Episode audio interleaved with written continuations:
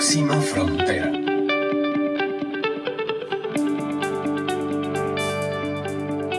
Hola, hola, yo soy Carla Chávez. Este es el espacio Próxima Frontera que compartimos con ustedes cada dos semanas, trayendo personas que nos inspiran, que nos enseñan, em, que nos sorprenden y en este caso que nos hipnotizan. A mí, este hombre que les voy a presentar me hipnotiza. Eh, he tenido la suerte de conocerlo como mi profesor en un curso que estoy eh, llevando a cabo acerca de economía circular.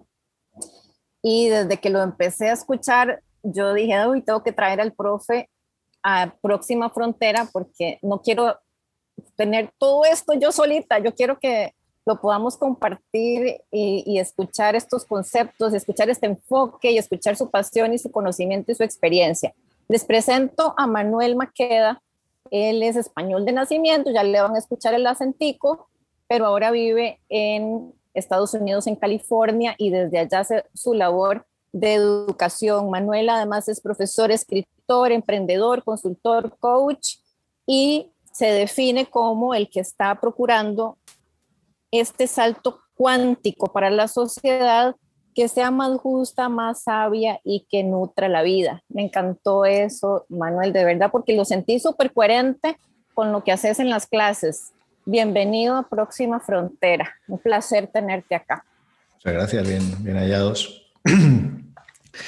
Sí, llevo bastantes años enseñando, que es mi forma de aprender también, a través de la Universidad de California, Berkeley y otras uh, escuelas de negocio. Es una buena manera de tener impacto y, y, lo que nos ha permitido conocernos, así que lo celebro doblemente. Y también eh, llevo trabajando, o sea, en la economía circular unos 12 años. Directamente he fundado organizaciones notables en, el, en este espacio, ¿no? Y actualmente dirijo una organización sin ánimo de lucro que se llama Super, que permite a los negocios eliminar sus plásticos de un solo uso mediante tecnología y una certificación escalonada. Pues un placer de verdad poder compartir estos minutos y aprender de tu experiencia. Además, como profesor, ya tenés eh, puntos extra para poder llevarnos en este viaje. Eh, y una de las cosas que quiero que la gente se lleve de, después de que escuchen este programa es que pensemos primero que no sabemos nada, que todos lo estamos reaprendiendo, desaprendiendo, cuestionando, reinventando, que, estamos frente a problemas sistémicos y, complejos, más bien, o problemas complejos que requieren pensamiento sistémico. Eh, como lo han dicho muchas veces en las clases, no es una fórmula, no es una medicina que aplica para todos nuestros problemas en temas de sostenibilidad, consumo responsable, manejo de residuos, producción nueva, economía. Eh, y tal vez la primera pregunta que quiero hacerte, Manuel, es, hay muchos economistas en el mundo, mucha gente que ha estudiado economía y que se dedica a la economía, y cuando entraron a la universidad, pues estudiaron economía, pero ahora estamos llamando economía circular. ¿Cómo desde las universidades se da esta nueva como concepción de la, de la profesión, de la, del conocimiento, de, de los temas económicos y le ponemos el apellido circular. ¿Cómo se entiende desde adentro de las universidades esta necesidad de transformar el concepto? Bueno, eh, pues mi, yo creo que no se entiende desde las universidades. O sea, las universidades suelen llegar a las necesidades reales de la gente tarde, mal y nunca, especialmente en una época donde los cambios se están produciendo de forma exponencial como la actual. Eh, la universidad es una institución obsoleta, que no tiene ni siquiera meritocracia en su seno, está llena de, política, está llena de, es obsoleta, tiene que desaparecer tal y como es actualmente la universidad, no nos sirve. Eh, en la universidad viene de un mundo en el cual el valor estaba en el conocimiento porque no había acceso al conocimiento. De ahí sale la universidad. Entonces tú ibas a la universidad que te enseñaran matemáticas o que te enseñaran física o economía. ¿Y por qué? Porque los libros siquiera, los libros costaban, eran carísimos. Nadie tenía libros eso ha ido cambiando. Actualmente, desde un teléfono celular tienes acceso a todo el conocimiento. Entonces, ¿cuál? Y cada día hay más, cada día hay millones de vídeos nuevos en YouTube que te explican cualquier cosa. Entonces, eh, cuando hay una hiperabundancia de algo, su valor tiende a cero. el valor del conocimiento tiende a cero y lo que tiende a infinito es el valor de la sabiduría o el discernimiento. El pensamiento crítico, el pensamiento sistémico, la capacidad no de analizar, sino de sintetizar y de aplicar todo eso a las cosas que de verdad son importantes. ¿Se enseña esto en la universidad? Rotundamente no. La universidad no es un lugar de pensamiento crítico, no es un lugar de, las últimas tendencias. Entonces, el curso de Economía Circular de la Universidad de Berkeley lo creé yo, lo propuse y me dijeron, ¿qué es eso? ¿Qué es la economía circular? Se lo tuve primero que vender a ellos. Entonces, esto no es para darme méritos a mí, simplemente para decir que lo importante en la actualidad y también la dificultad y la oportunidad de la economía circular es que no se basa en conocimiento. Si nosotros tomamos todo el conocimiento del mundo y seguimos usándolo de la misma manera, vamos a tener los mismos resultados. ¿Cierto? ¿No? Decía Albert Einstein que, la locura es pensar de la misma manera y, esperar diferentes resultados. La economía circular no es un conocimiento nuevo, es una, una forma de pensar diferente. Mucha gente viene a los cursos como el que estás tomando tú de economía circular y quieren que le pongan en la cabeza el contenido, como un teléfono que le bajamos la app de economía circular. No es así, lo que hay es que hackear el sistema operativo. Hay que hackear nuestra manera de pensar. Economía circular no es una economía diferente, es una nueva forma de hacer economía, de hacer, las mismas cosas que hacemos ahora.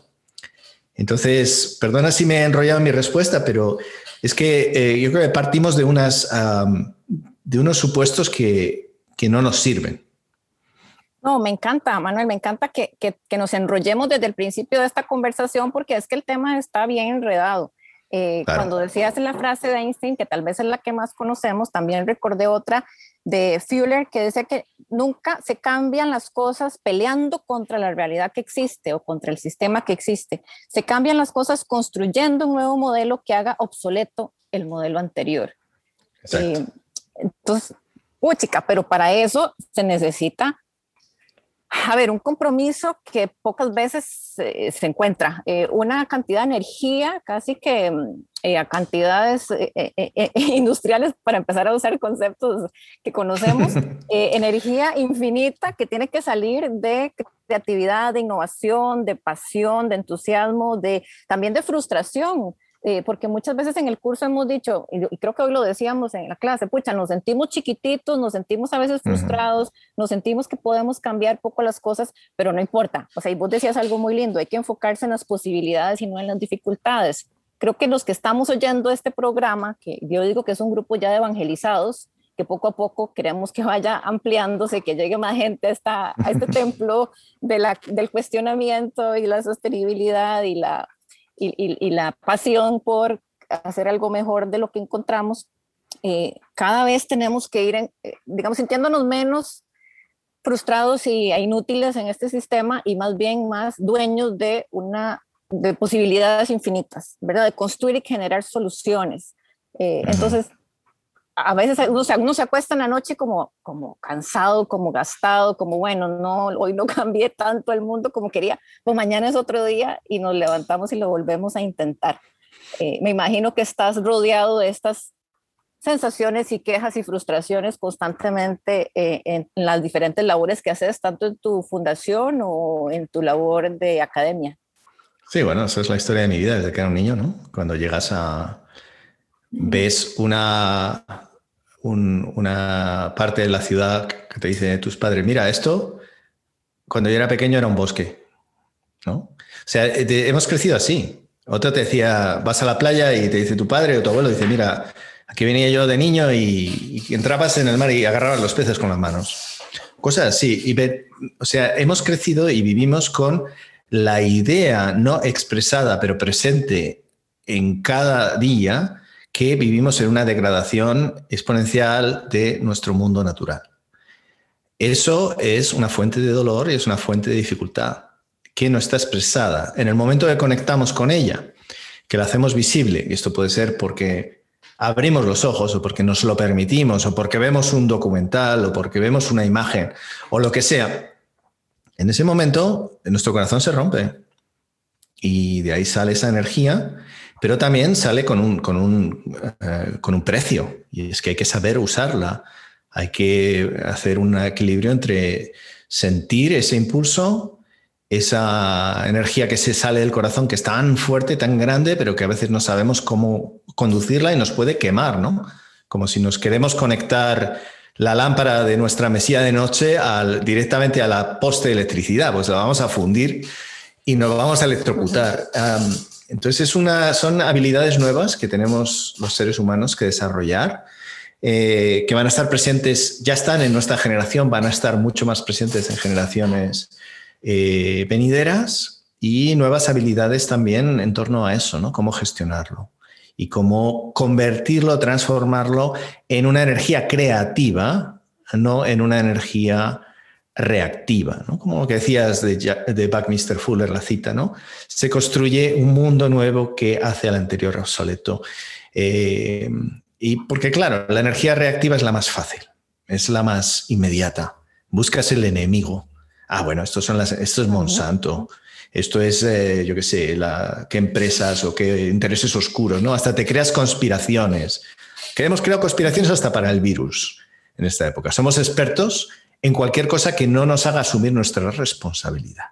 Claro, claro, pasarle la responsabilidad de la culpa a alguien más es más fácil. Claro, claro. ¿Qué pasa? Todos estamos, todos comemos pescado, que esto de los mares, todos usamos plástico, hasta yo que intento vivir sin plástico desde hace 12 años, uso plástico. Eh, vamos en avión, vamos en carro. Eh, hasta cuando te comes una naranja, estás comiendo petróleo. Porque viene, se usa el petróleo para el cultivo de la naranja y su transporte. Es decir, tenemos que, que dejar ya esa mentalidad de buenos y malos, asumir nuestra responsabilidad, lo cual es muy doloroso, y desde ahí actuar y mostrarnos en el mundo de una manera distinta. Y es donde está, donde somos todos bebés que estamos aprendiendo. Manuel, empezando el curso y escuchándote en las clases, no pude evitar conectar con una serie que no sé si la has visto, está en Netflix y no tiene nada que ver con este tema, se llama The Good Place. No, tengo ni idea de Netflix, te digo la verdad es que no. Bueno, estoy muy, muy desconectado de, televisión y series y todo eso si, nos escuchan y ven Netflix, tal vez han visto por ahí anunciado The Good Place. Yo la vi hace unos meses y no tiene nada que ver con estos temas, pero me resonó mucho que The Good Place, y les voy a hacer un spoiler, sorry, eh, un poquito, pero The Good Place se supone que es el cielo, ¿verdad? Hay una gente que se muere y entonces amanecen o, despiertan y están en el Good Place y les dicen, bueno, bienvenido al cielo, entonces todo está pues fabricado, construido, precioso para que tengas todo perfecto. Pero conforme avanza la serie, eh, se dan cuenta que hay un error en el sistema eh, y que esas personas no deberían haber estado en el cielo, que hay un, eh, hubo una, mala, un mal uso de los datos y que entonces se van al origen, ¿verdad? Y se van donde está el dueño o la dueña, que en ese caso es una mujer, que también fue muy chistoso, que es como la diosa, ¿verdad? Es, una mujer muy, además, este, muy, muy chistosa ella, y empiezan a, a entender el sistema y se dan cuenta que en los últimos 500 años nadie había entrado al cielo. Y dicen, ¿cómo? Pero si Gandhi, pero si la Madre Teresa, pero si la princesa Diana, pero si todos estos, ¿cómo ninguno entró al cielo? Y entonces dicen, no, es que hay un sistema de puntos de suma y resta. Entonces vos te comes, eh, tal vez reciclaste lo de tu casa y te ganas 10 puntos, pero vas y te comes un pescado que viene de Noruega y perdiste los 10 puntos. Y entonces al final, Manuel, los más santos y los más buenos y los que conocemos como mejores, tampoco entraron al cielo porque en su sistema de suma y resta eh, les dio negativo y terminaron en el, no en el good place. Entonces, yo, yo me quedé pensando muchísimo en este concepto y, pues chica, eso nos pasa porque a veces decimos energía renovable, sí, eh, reciclaje, sí, eh, voy a comprar ropa de segunda, sí, pero las cosas no son tan fáciles y esa suma y resta, hay un sistema oculto detrás que no todo lo estamos viendo, que es como, eh, eh, de hecho, eh, lo leímos por ahí en el curso. Ah, no, vos lo mencionaste, que era mejor si subir las escaleras, creo que de los, de los autores del libro de, de Cuna a la Cuna. Me parece que por ahí lo Sí, esa fue una conversación que, tuvimos Michael Browngar y yo, sí, en, en, Madrid estábamos, Michael Browngar y yo estábamos ante, eso. Sí, antes de nada quería hacer un comentario a lo que me dices. Yo creo que el cielo está aquí. O sea, ¿y cuándo naces si vienes de otro mundo y has llegado al cielo? ¿No? Así es como lo deberíamos tratar. Este es el cielo. Basta con darse un paseo por, tú estás en Costa Rica, pues por, por, las, por las junglas o por las playas o por cualquier sitio, o mirar los ojos de un niño o contemplar la belleza de nuestro mundo, este es el cielo. Estamos en el cielo y lo estamos destruyendo. Entonces, también hay determinadas religiones incluso que prometen un otro mundo y que hablan hasta de una apocalipsis de este mundo, ¿no? Y yo no sé, no quiero entrar en una polémica ni de política ni de religión, obviamente, pero yo hago la pregunta, digo, ¿y, y si este es nuestro cielo, no? Eh, entonces, esa es una reflexión. Y luego, sí, claro, el cerebro humano ha evolucionado mm, para, pues para ser buenos cazadores recolectores, con lo cual nuestro cerebro es una máquina de etiquetado rápido. ¿no? Tenemos que saber si algo es un enemigo o es un amigo, si este animal nos lo vamos a comer o nos va a comer él a nosotros, si hay que salir corriendo o, no. Eh, y estas decisiones se hacen muy rápidamente. Es decir, es un cerebro cortoplacista y analítico, analiza la realidad.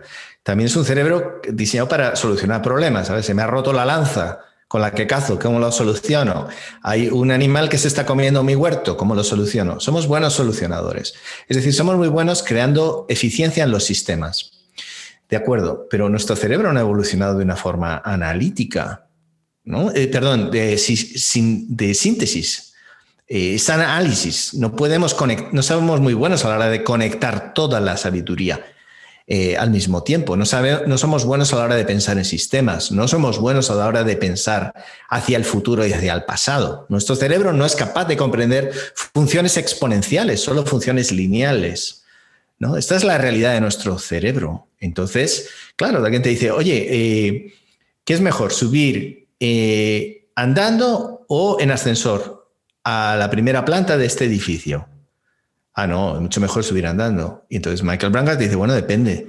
Eh, tú eres, si eres vegano, tus calorías proceden de la agricultura y no es agricultura regenerativa, sino agricultura industrial, el costo ambiental que tiene el número de calorías necesarias para que tú con tus patitas subas a la primera planta del edificio es mayor que si usas el ascensor siempre y cuando la energía eléctrica del ascensor proceda de fuentes renovables, cosa que tampoco sabes en porcentaje. Es decir, esa pregunta me parece tan sencilla, es una pregunta que nos lleva a un mundo de increíble eh, complejidad eh, fractal, ¿no? También la gente me pregunta mucho, oye, Manuel, me voy a comprar un coche tú, que sabes tanto de sostenibilidad, ¿qué hago? ¿Me compro el nuevo Tesla? ¿Me compro uno pequeñito? Y, Claro, la respuesta les sorprende. Eh, eh, alguien experto en sostenibilidad les va a contar, bueno, mira, tienes que mirar que el Tesla necesitó más energía para producirse que el otro, pero si lo usas el tiempo suficiente, llegará a un punto de equilibrio donde el ahorro que hay eh, en cuanto al uso de energía eléctrica lo compensa, entonces, bla, bla, bla. Bueno, pero es que un economista circular ni siquiera piensa así. Lo que te va a decir es, mira, tanto el uno como otro se utilizan el 4% del tiempo, de media. Un vehículo se utiliza de media al 4% del tiempo, es decir, que todos los recursos van a estar desaprovechados. Comprar un coche es una tontería. Vas a usar el 25% de tu renta disponible para tener un, básicamente un pisapapel gigante, una escultura moderna grotesca. Esos son los vehículos, esas son las estadísticas. Lo usamos el 4% del tiempo. Eso significa que podríamos tener el 4% de los vehículos que hay si los usáramos de forma eficiente. Eso es la revolución de pensar como piensan los ecosistemas. Utilizar las cosas al máximo, mantenerlas en valor y en uso todo el tiempo. Manuel, y posiblemente después de COVID, con las restricciones y los confinamientos, ese 4% ya es mucho menos. Hemos tenido que estar dentro de la casa más tiempo y ese 4% tal vez ahora es 3 o 2. Claro. O sea, todo cambia. Eh, eh, eh, incluso esas malas inversiones pueden ser aún peores. Eh, claro, bueno, y, del 4%, eh, déjame que diga simplemente que ese 4% que lo usamos, solamente el 2,6% es ir del punto A al punto B. El resto, o sea, eh, casi la mitad es buscar lugares de estacionamiento y estar en atascos. Y solamente 1,3 asientos del coche se utilizan, de una media de, de, de 4 o 5 asientos. Así que Cuanto más lo miras, más dices, ¿y nosotros somos una civilización inteligente? Exacto. Eh, eh, cuando mencionabas tu conversación con uno de los autores del libro, bueno, de, La cuna a la cuna, eh, a ver, mucha gente dice que esto de la economía circular es una tendencia, algo que nos acabamos de inventar y que es ahora, pero realmente ese es un concepto que viene desde los 70s eh, por lo menos ya puesto en, en, palabras y puesto en un libro y puesto en, en común, socializado. Eh, lo que pasa es que en ese momento nadie les dio bola porque no teníamos los problemas que tenemos ahora, no teníamos los obstáculos y los retos que como humanidad tenemos ahora y ellos se adelantaron, vamos a su tiempo, pero esto no es nuevo, esto se viene construyendo desde hace casi 50 años, ¿cierto? Bueno, yo diría que se viene construyendo desde hace 100.000 años, porque es, decir, nosotros siempre hemos vivido la economía circular. Y ahora, ¿qué ocurre? Eh, antes veías al señor que tiene una tiendecita de reparación de calzado y mirabas y decías, pero este hombre con esa tienda. Y ahora eso es como lo máximo ¿no? en la economía circular, la reparación, el reuso. Claro, es, es, lo que teníamos que estar haciendo todos, que es mantener todo en uso el máximo tiempo posible, el mayor valor posible, reparar, compartir, también los intercambios, ¿no? Eh, plataformas de intercambio, de reutilización, todo eso que nos parecía antes eh, antiguo y nos parecía moderno, el que el uso y el, el usar y tirar, nos parece moderno y conveniente. Pues es al revés, yo creo que son formas de estar en el planeta que han demostrado su, sostenibilidad a lo largo de miles de años. eso no significa que tengamos que volver a vivir en cavernas, obviamente, pero, eh, o sea, es muy antiguo. Lo que es nuevo son el aparato teórico que se ha armado en la actualidad para describirlo como economía circular, economía regenerativa o permacultura, pero eso en el fondo es como hemos vivido siempre. Claro, y, yo sé que me, entendés el, comentario de de que el trueque y la reparación y, el, nosotros incluso hacer las cosas nosotros mismos eh, y, resolver estos problemas ha sido, eran lo natural, nuestros abuelos todavía lo hacían así. Y tal vez en las últimas generaciones es que se aceleró dramáticamente cuando se supone que la humanidad está en su mejor momento, claro, de producción y de bienestar y de Em, nunca ha habido un mejor momento para vivir que ahora porque tenemos tantas y tantas posibilidades, pero todo ese conocimiento, cultura, sabiduría, em, esa, esa, nutrición que teníamos de nuestra sociedad y de poder convivir diferente con la naturaleza, lo convertimos en algo eh, fuera de onda. Eh, y ahora lo que quisiera es este cuerpo teórico, esta teoría que ahora estamos convirtiendo en cursos y convirtiendo en charlas y en webinar y la gente ya quiere ser economista circular. Em, es algo que desde hace 50 años se ha venido, digamos, gestando como cuerpo de, académico teórico. Sí, empezó en Estados Unidos eh, y en, no, en, Europa. En la cuna eh. del consumismo. No, empezó en Europa. Eh, o sea, bueno, son dos. Bueno, el libro Cradle to Cradle es eh, de los años 90 y lo publican un alemán y, un estadounidense, pero muchos de los eh, em, economistas que escribieron antes de esto son, son europeos. Eh, Walter Stahl es suizo. Pero bueno, da igual, o sea, es tanto Europa, Estados Unidos, lo que es, digamos, sale, surge de la economía lineal, que es una manera más aséptica de hablar que de capitalismo, ¿no? Es la economía lineal que es la que simplemente se olvida de que vivimos en un planeta y plantea una destrucción de valor, porque en el fondo extraer, transformar y tirar es destruir el valor lo más rápido posible. Y hemos creado también unas mediciones de valor, como el Producto Interior Bruto, etcétera, que se basan a nosotros nos parece creación de valor en una, en una, mente cortoplacista, pero en el fondo es destrucción de valor. Y esa es una de las oportunidades de la economía circular, que cuando como economista echas las cuentas, en el momento que diseñas para la eliminación de la toxicidad, de los residuos y para mantener todo en uso, tienes unas ganancias económicas espectaculares. Y eso es parte del éxito de la economía circular, ha sido el, echar los números y demostrar que es una forma también de ahorrar dinero y de crear nuevas oportunidades de negocio. También es una economía muy basada en el trabajo, con lo cual genera mucho más empleo que la economía lineal.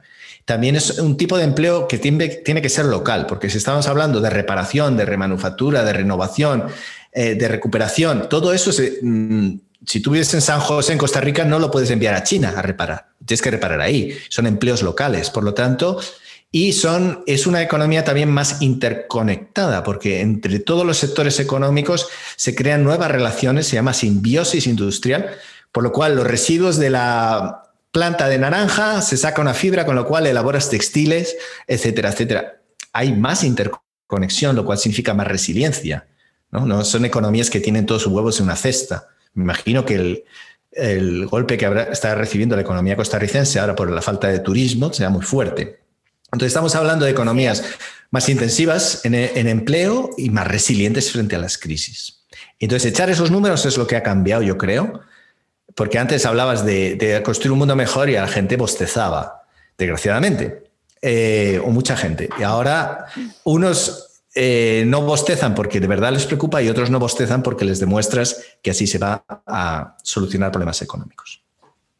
Hablemos de biomimesis o biomimesis. Em, ¿Cómo entendemos el concepto y cómo lo traemos a nuestra cotidianidad? Algo que pareciera como muy teórico, pero que estamos rodeados de eso todo el tiempo. Claro. Ah, la biomimesis no es más que la escucha a la naturaleza. Es, es parte del pensamiento sistémico. Es, y tiene que ser pensamiento porque los hombres vivimos, las mujeres vivimos ya desconectados de la naturaleza de muchas maneras. Entonces hay que hacer un esfuerzo para entender cómo funcionan los sistemas vivos y aplicar eso a todo lo que, a todo lo que hacemos. ¿no? Eh, yo recomendaría, por ejemplo, el estudio o la revisión de los principios básicos de la permacultura, que es una forma muy bonita y muy buena de aterrizar a la vida cotidiana eh, la biomímesis. ¿no? Lo que ha hecho la permacultura es destilar esos principios en una serie de, elementos, ¿no? de los principios de, la permacultura. Es una buena manera. Pero es pensar de otra manera distinta, ¿no? Hace poco un grupo de estudiantes, eh, este curso, tú estás en el grupo en lengua española, pero también hay otro en lengua inglesa, y unos de los estudiantes de lengua inglesa me decía, están haciendo un proyecto para triturar las podas de las palmeras en las ciudades en Estados Unidos. Son no sé cuántos millones de toneladas. Eso es rico en fibra, es un residuo que podría transformarse en muchas cosas o ser compostado. Y me dicen, estamos intentando diseñar las máquinas que vamos a necesitar para triturar todas estas palmeras. Y claro, la respuesta de la naturaleza no es que tú diseñas una máquina, es funcionas con lo que está disponible a tu alrededor. Y mi respuesta fue, ¿cómo podéis conseguir eso sin diseñar y construir una máquina? hay otras máquinas ya construidas y diseñadas, ¿no? Entonces, esa forma de pensar siempre, eh, mirar a tu alrededor, incluso sitios insospechados para buscar aliados y colaborar con todo. Es una colaboración radical lo que nos enseña la naturaleza. Y esa es una manera ya importante de, obtener eh, aprendizajes de cómo aplicarlo a tu vida diaria. Cómo podría estar colaborando con todo la palabra colaboración sabemos que está en el glosario de los diez mandamientos o del fundamental de la economía circular. Todo tiene que ser colaborativo, así como la naturaleza. Pero también, Manuel, en este momento, cuando se escucha de economía colaborativa, eh, estamos en una, tal vez una prueba y error, ¿verdad? Estamos en un ensayo de cosas que funcionan y no, y como tenemos una mentalidad muy acostumbrada al modelo anterior tradicional, pues estas nuevas ideas, aunque pueden ser muy buenas, no las hacemos bien en la práctica. Y uno de esos casos es eh, la renta de bicicletas, la renta de patinetas para bajarle luz al, coche o al carro o al automóvil. Y entonces hemos visto casos en todas las ciudades, creo, con, tristeza y, nos parece, este, a veces hasta con rabia, de que, ok, una empresa hace una inversión, compra mil bicicletas eléctricas o mil bicis y las pone a disposición de los ciudadanos y ves a la vuelta de la esquina, todas esas bicicletas desarmadas, golpeadas, tiradas en las orillas del... Y entonces uno dice, pucha, esto no sirve. Eh, la gente o no estamos listos. Pero es que estamos introduciendo soluciones en la misma lógica del problema que tenemos. Eh, entonces, ¿qué crees que, a ver, poco a poco vamos aprendiendo y, y, pues poco a poco también se van haciendo los ajustes, pero ¿Qué nos falta? ¿Cuánto tiempo nos tomará? ¿Qué crees que nos hace falta introducir en ese sistema para que estas nuevas em, iniciativas y experiencias sean cada vez menos fallidas? Porque en cada una de esas hay recursos, ¿verdad? Energía, dinero, tiempo, sobre todo el recurso más escaso. Bueno, primero darnos cuenta que, esto desmonta la idea de que hay una gente mala y unas conspiraciones de grandes empresas o del capitalismo o de lo que sea, o de, yo qué sé, las grandes malvadas empresas, ¿no? Es, eh, en el fondo se trata de comportamientos humanos, eh, también de los hábitos que tenemos y las generaciones eh, más jóvenes, por ejemplo, están mucho más abiertas a compartir un vehículo en lugar de ser propietarios de un vehículo, cosas así, ¿no? Entonces, poco a poco yo creo que se va eh, desligando un poco las cosas que nos dan valor, ¿no? que en el fondo de lo que nos da valor del vehículo no es tenerlo guardado, sino es poderlo usar. ¿no? Entonces, poco a poco esos cambios están produciéndose, pero también es una cuestión, es una buena, legítima pregunta, es decir, ¿serán los seres humanos capaces de transicionar hacia modelos de negocio que a lo mejor les distancian de cosas como la propiedad? Que, que son importantes por la razón que sea para mucha gente? Pues es una pregunta para hacerse. En el caso de los patinetes y bicicletas, el problema es que las empresas que han creado estos negocios de patinetes y bicicletas no han, sido puramente lineales. Es decir, mm, aparte de que haya gente que vandalice, no voy a hablar de los vándalos, pero el del uso normal de esos patinetes y de bicicletas, muchos de ellos duraban muy poquito. La vida media de los patinetes era en casos de tres meses. ¿Por qué? porque estaban usando la mentalidad de la economía lineal para un modelo que se supone que debería ser circular. Los patinetes tenían que haber sido diseñados de forma modular, atendiendo a su máxima durabilidad de tal manera que las partes que sufren el máximo desgaste sean fácilmente reemplazables, etcétera, etcétera, etcétera. Y no existe esa mentalidad. Entonces, lo que vemos son desajustes porque hay, está habiendo cambios a distinto ritmo en distintos elementos de la sociedad. Y, por eso se producen em, desajustes como el que me acabas de describir. Latinoamérica, Europa, Estados Unidos, eh, vos que tenés contacto como con estos, digamos, tres territorios, sin contar eh, este, Asia, pero, pero, pero tenés alumnos y relación y proyectos Estados Unidos, Europa y América Latina. ¿Cómo, ¿Cómo, está la cosa? Si tuviéramos que hacer como un análisis así, así de dron y salirnos, ¿cómo calificarías el estado de la cuestión en cada uno de los territorios? Eh, también, tengo, también tengo alumnos de Asia, pero eh, en todo caso, en la, pues mira, ahora mismo eh, hay una gran, yo creo que Hispanoamérica tiene que entender de una vez que están igualmente capacitados que cualquier otro para transicionar a la economía circular y dejar de buscar modelos fuera. Los modelos están ya funcionando en cualquier sitio de Hispanoamérica, hay que buscarlos. El talento está aquí también. Y la gran diferencia es esa especie de desempoderamiento y de falta de identidad que también le han vendido desde el mundo anglosajón, que es tan potente ahí, ¿no? del norte de, eh, venido este desempoderamiento y una serie de modelos muy malos. Entonces, lo primero es dejar de buscar a ver qué está haciendo tu papá. Tu papá no es Estados Unidos, no es ni España, no es nadie. Tú tienes que sacarte las castañas del fuego y empoderarte y también mirar con una lente apreciativa qué está funcionando para incrementarlo. Es decir, muchas veces hay una mentalidad de vamos a ver dónde están todos los problemas para pelearnos con los problemas. Bueno, eso es una manera de cambiar, pero otra es dónde están las soluciones para apoyarlas. Esa es una manera más inteligente. Y hay muchísimas soluciones en toda Iberoamérica, en el tratamiento de biomasa, en cómo se tratan, eh, cómo se diseñan las cosas para su máxima durabilidad, cómo se intercambian las cosas. Es decir, Iberoamérica está muy bien posicionada, igual posicionada que muchos otros países. Es más, desde un punto de vista legislativo, en Hispanoamérica hay eh, eh, iniciativas mucho más punteras que en Estados Unidos, que ha tenido unas y que sigue teniendo unos gobiernos muy conservadores y muy lentos en ese aspecto. Entonces, yo diría, hay que cambiar el chip empoderarse y colaborar también a nivel hispanoamericano, ver qué está haciendo Colombia, ver qué está haciendo México y buscar los casos de éxito para apoyarlos. En lugar de buscar qué no funciona para quejarnos, hay que buscar qué está funcionando y apoyarlo.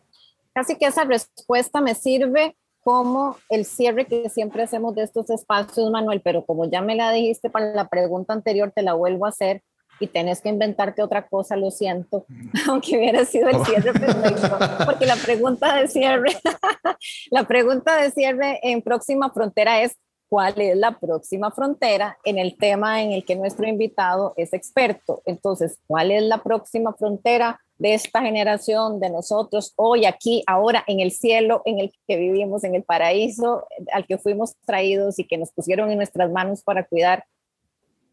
¿Con qué tiene que decir esta generación? Bueno, esta es mi próxima frontera y allá lo voy a llevar. Bien.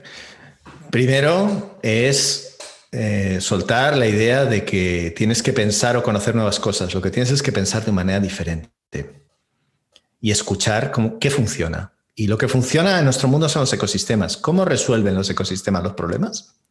Esa es una buena pregunta con la que debemos quedarnos. Eh, es a través de la colaboración, es a través de la utilización inteligente de todos los recursos.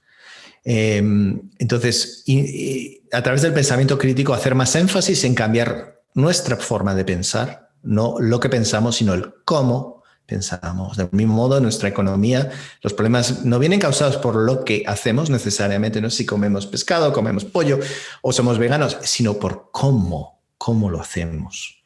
Si está, toda esa comida está unida a sistemas regenerativos o no, etcétera. Es decir, poner más énfasis en el cómo y menos en el qué. Todo eso son buenas, eh, buenos insights. Y luego, también el empoderarnos.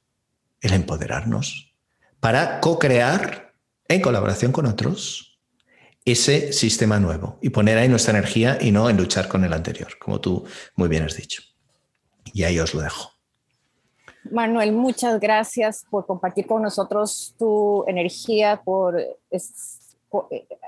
seguir trabajando por este salto cuántico que la sociedad requiere para ser más justa, sabia y nutrir la vida.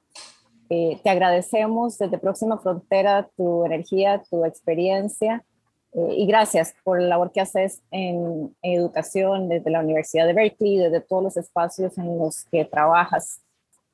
Muy agradecidos con tu compartir de hoy y esperamos volver a tenerte cuando termine el curso, que espero pasarlo con buena nota, profe. Eh, vamos como por la mitad. No. muy entusiasmada de seguir aprendiendo, desaprendiendo, aprendiendo todos los días eh, y aportando en este también construcción colectiva para una sociedad más próspera. Pues muchas, gracias a, muchas gracias a vosotros también, ha sido un placer. Hasta siempre. Muchas gracias a ustedes por acompañarnos y los esperamos dentro de 15 días con otro invitado hipnotizador, apasionado e interesante como todos los que están en este programa. Muchas gracias. Próxima frontera.